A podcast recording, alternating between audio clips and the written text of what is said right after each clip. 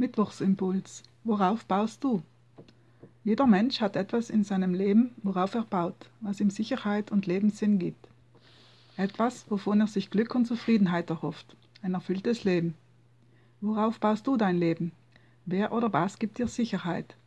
Wer oder was gibt deinem Leben Sinn? Wer oder was spricht dir Wert zu? Wer oder was ist dir kostbar? Wofür investierst du deine Zeit? Wer oder was ist dein Lebensfundament? Wer oder was gibt dir Halt? Letzten Sonntag im Gottesdienst haben wir die Geschichte vom reichen Jüngling gehört, der zu Jesus kam und ihn fragte, was muss ich tun, um ewiges Leben, ein glückliches Leben, Leben in Fülle zu erhalten? Jesus erwiderte ihm, du kennst die Gebote, du sollst nicht stehlen, du sollst nicht töten, du sollst nicht Ehe brechen, du sollst nicht lügen, du sollst Vater und Mutter ehren und so weiter. Der Mann sagte zu Jesus, das habe ich alles gehalten, von Jugend an.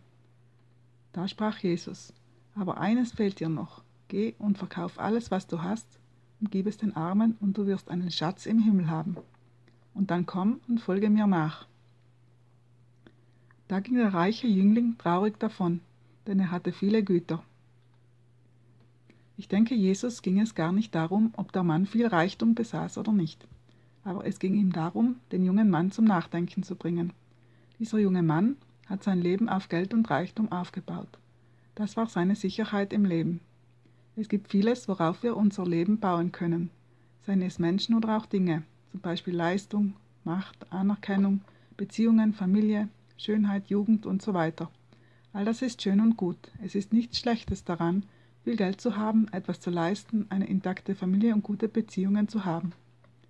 Die Gefahr ist jedoch, wenn diese Dinge unser Leben bestimmen und wir glauben, nur wenn ich dies oder jenes habe, so oder so bin, von Menschen anerkannt werde, dann kann ich glücklich sein und sonst nicht. All das wir uns vorgestellt haben und worauf wir bauen, kann aber auch zusammenbrechen wie ein Kartenhaus. Reichtum und Macht kann man verlieren, Beziehungen können in die Brüche gehen. Schönheit und Jugend ist vergänglich. Wenn wir Anerkennung beim Menschen suchen, verlieren wir unsere Freiheit und versuchen es immer allen recht zu machen und unser Leben danach auszurichten, was bei anderen gut ankommt. Wenn all diese Dinge vergänglich und nicht sicher sind, was bleibt mir dann? Wenn ich das verliere, worauf ich mein Leben gebaut habe, dann habe ich keinen Halt mehr, keine Orientierung, keine Sicherheit, der Boden unter den Füßen wird mir weggezogen. Am Ende des Gottesdienstes sollten wir über folgende Fragen Gedanken machen. Wo hat es sich in meinem Leben gelohnt, mein Vertrauen ganz auf Jesus zu setzen, mein Leben auf ihn zu bauen, ihm nachzufolgen? Gab es eine Situation, wo ich gemerkt habe, dass ich auf die falsche Karte gesetzt habe? Wie war das bei mir? Früher, bevor ich mich bewusst für Jesus entschieden habe, habe ich mein Leben meist auf das gebaut, was ich leistete und konnte. Wenn ich etwas gut gemacht habe, das gab mir Wert und Anerkennung.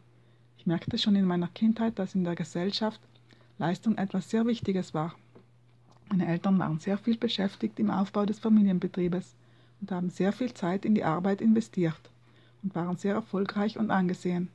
In meinen Gedanken setzte sich die Meinung fest, wenn ich anerkannt werden will, musste ich etwas aufbauen, etwas Besonderes im Leben erreichen.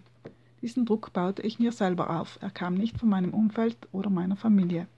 Ich selbst war es, die alles möglichst richtig machen wollte. Anerkennung bei Menschen wurde mir sehr wichtig. Ich tat vieles, um anderen Menschen zu gefallen, versuchte es jedem recht zu machen, versuchte alles im Griff zu haben und konnte auch schwer Nein sagen, wenn mir etwas zu viel wurde. Aber durch eine Krise ist diese, dieses Kartenhaus zusammengebrochen. Angstzustände und Depressionen haben mich leistungsunfähig gemacht. In dieser Zeit konnte ich nicht mehr viel tun. Ich schaffte es nicht mal mehr, meinen gewöhnlichen Alltag zu meistern. Mit Haushalt und den damals drei kleinen Kindern kam ich an meine Grenzen und alles wurde zu einer Last. Nichts hatte ich mehr selbst im Griff. Genau in dieser Zeit ist mir Jesus begegnet.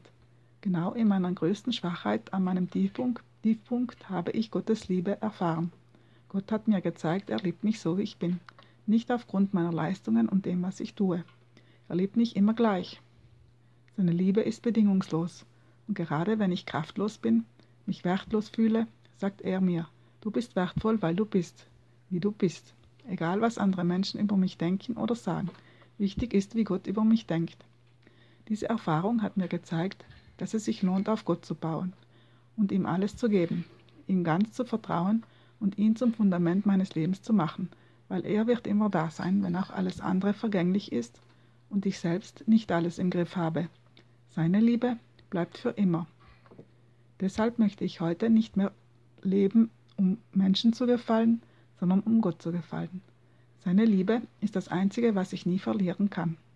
Er liebt mich mit einer Liebe, die nie aufhört. Er hat mich je und je geliebt. Er liebt bedingungslos. Alles andere vergeht, aber Gottes Liebe bleibt ewiglich.